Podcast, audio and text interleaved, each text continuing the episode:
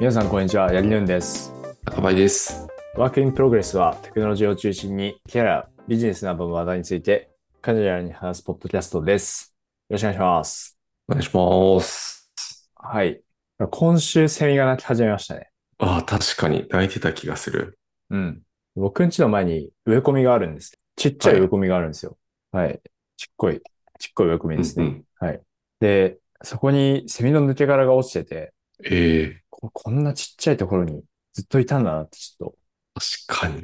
プチ感動しましたね。セミの抜け殻もなんか全然見てない気がする、最近。おー、なるほど。なんか意外とありますよ。落ちてるのかなはい。 そっか。えそもそも探そうとしてないから、み見て、見えてない可能性は全然ある。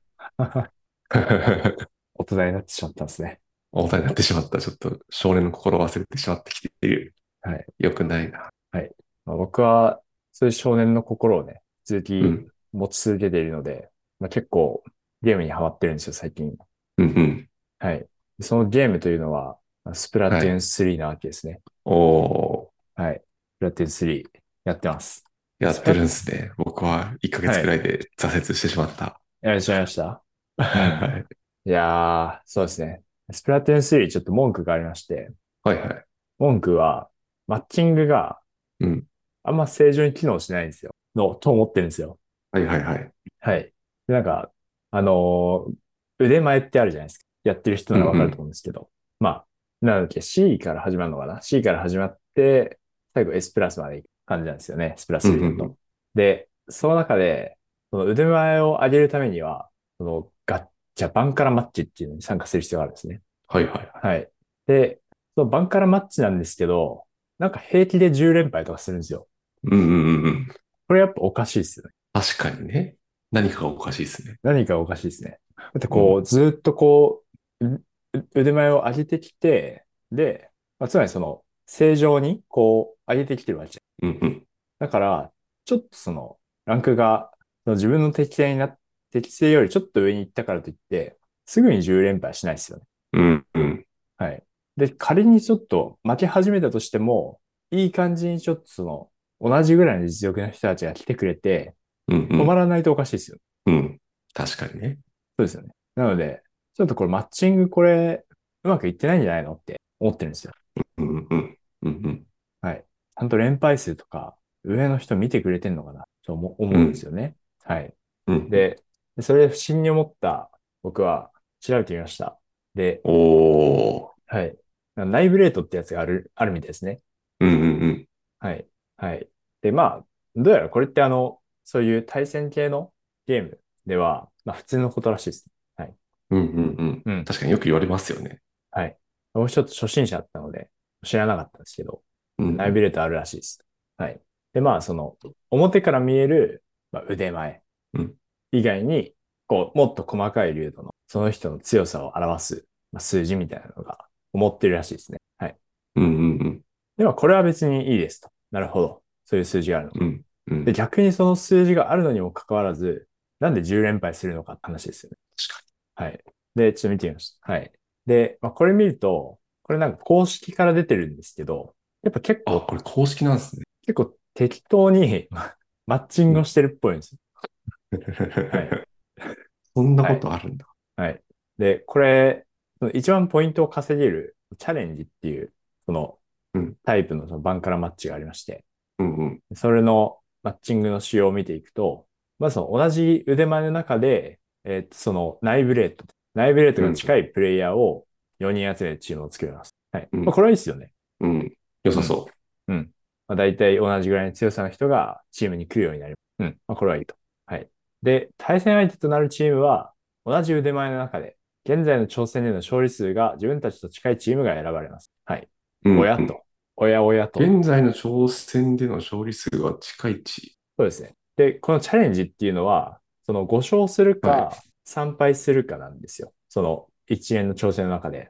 ああ、なるほど、なはるいほど。。なので、まあ、1勝2敗とか、えー0勝2敗とか、まあ、2勝、はい、1敗とか、まあ、そういう、その、勝利数うんうんうが近いチームが選ばれますということなんですね。おはい。親って感じですね、ちょっとね。ー確かに。はい。でこれつまりは、こうマッチングの時には、その内部レート加味されてないっぽいんですよ。そういうことですよ。だからチーム作りには加味されてるけど、自分たちの相手のチームにとマッチングするときは加味されてないってこですです。と。はい。なので、なのでですね、その内部レートのパーセンタイルと勝率が一致するんですね、これ。 ああ。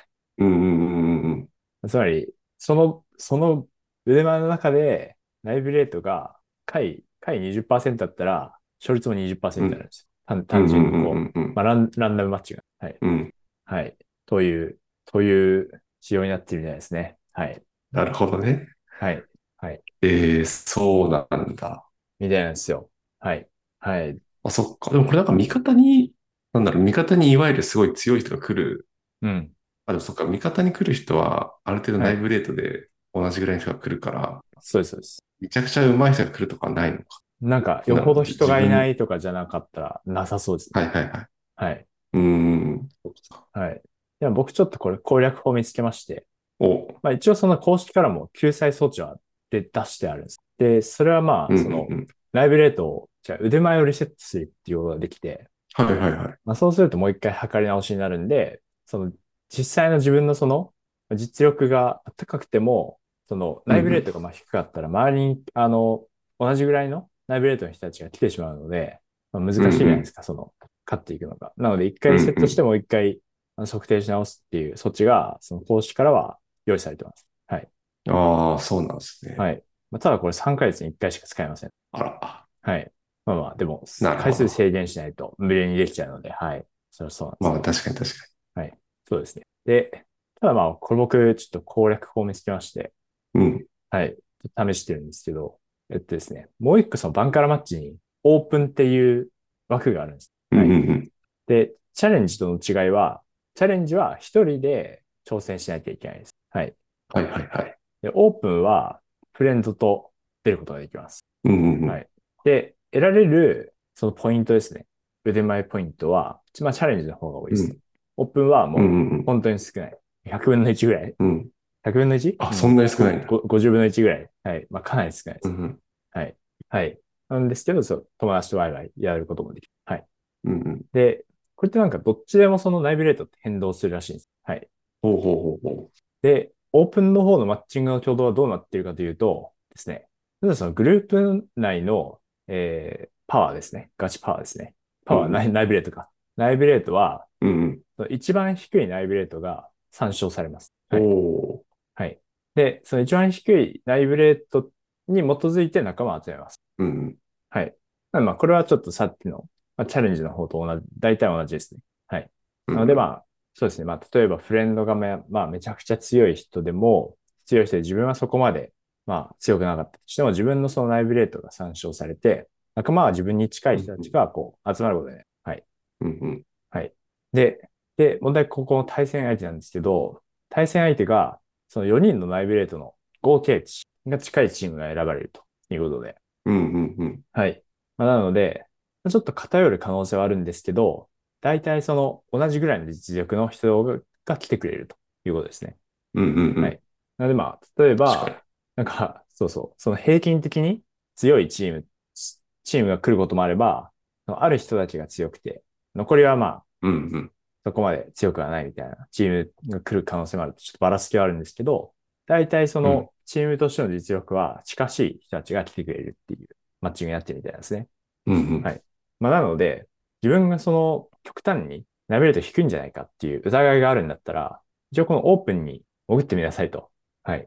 ほうほでうそうすると、オープンでは、その相手も大体同等の人たちが来るということで、うんうんまあ、そこでもこう負けてしまうんだったら、うん。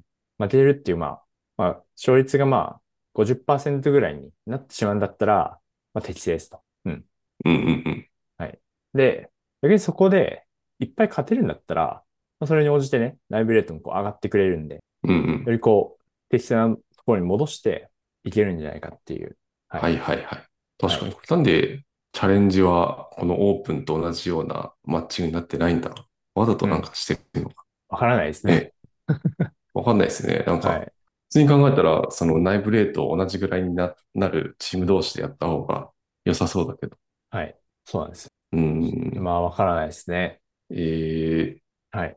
なんかこういうノート書いてる人がいるってことは、やっはぱい結構このマッチング周りは、スプラトゥーンもいろいろ改善の余地があるんですか、改善の余地というか、まあ仕様なのかもしれないけど、そうですね。うん。なポケモン、ポケモンユナイトっていうゲーム、5対5のチーム戦のゲームやってますけど、はい。それも結構マッチングはいろいろ言われてて、はい。ユナイトは逆になんかその、まあ多分ユナイトもライブレートとかあると思うんですけど、はい。その強い人同士でチームにならないんですよ、多分。うん、普通にマッチングしたら。なるほど。めちゃくちゃ強い人が一人いたら、ほなんか他弱い人で、多分内部レートの合計値か何かでうん。マッチングするようになってるんで、はい。なんか自分がそのグループの一番強い人のところになっちゃうと、なんか他の人は自分より多分あんまり上手くないみたいな。うんうんそういうマッチングしてるんで、そんな、なんだろうな。めちゃくちゃ強いチーム同士の戦いって野良だと起きないんで、なんかそこがちょっとうん。はい。微妙だよねみたいな話はなんかあったりします。なるほど。うん、やっててなんか面白くないみたいな。なるほど。なるほど。常にキャリーしないといけないか。そうそうそう、上手い人が。確かにそれだと上手い人はそんな楽しくないかも。うん、うん。まあ、逆に、スプラトゥーンだったら、そう、そういうのはカバーされてます。うん、うん、うん、うん。はい。ちょっとそんな僕の愚痴でした。なるほどですね。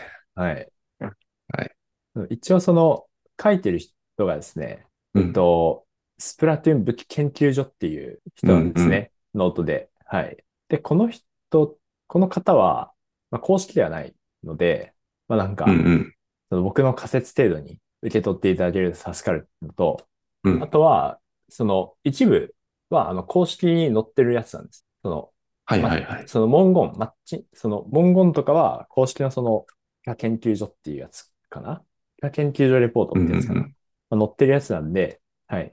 それはまあ、ある程度正しいっていうふうに見なしていいと思うんですけど、はい。と、なので、その文言の解釈だとか、うん、うんま。あ、そこら辺とかは、その、正確ではない可能性があるんで、はい。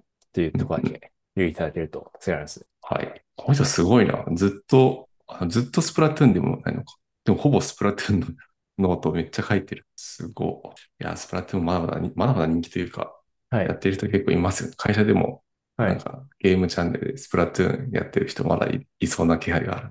そうですね。人気ですよね。うん、うん、大人気だな。まあ、人気だからこそちょっと、ね、その辺とかもうん、体験を改善していただけるといいうん。で確すかよね。に確かに。うん、うん、はい。なんか、高林さん、ありますかうん。はい。そうですね。なんか今週ちょっと技術的なネタで言うと、ちょっはといツイッターで話題になってたんですけど、OpenAI PR レビューアーっていう、うんうん。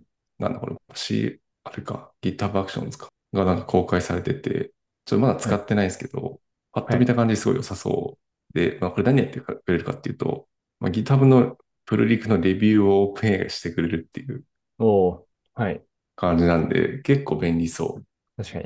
だからなんか軽微な修正とかは人間の目じゃなくて、もう本当にオープン AI にレビュー任せてコメントくれるんで、うん。人間はちょっとそれ以外のところで、になんかレビュー集中できそうだなっていうので、良さそうと思って見てました。確かに。いいっすね。うん。オープン AI の API キーだけあれば多分動かせそうなんで、はい。ちょっと使ってみようかなって思ってまなるほど。す。うん。良さそうですね。うん、これ良さそう、普通に。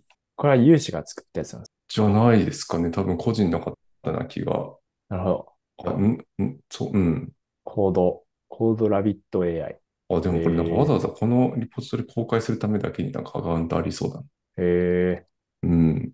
ちょっと謎ですね。公開してる人が誰か。プロンプトとか載ってんのかあ、でもなんかアパ、アパッチの人なあ、プロンプト載ってる。すげえ確かにプロンプト周りも参考になるかもしれない。うん。うん。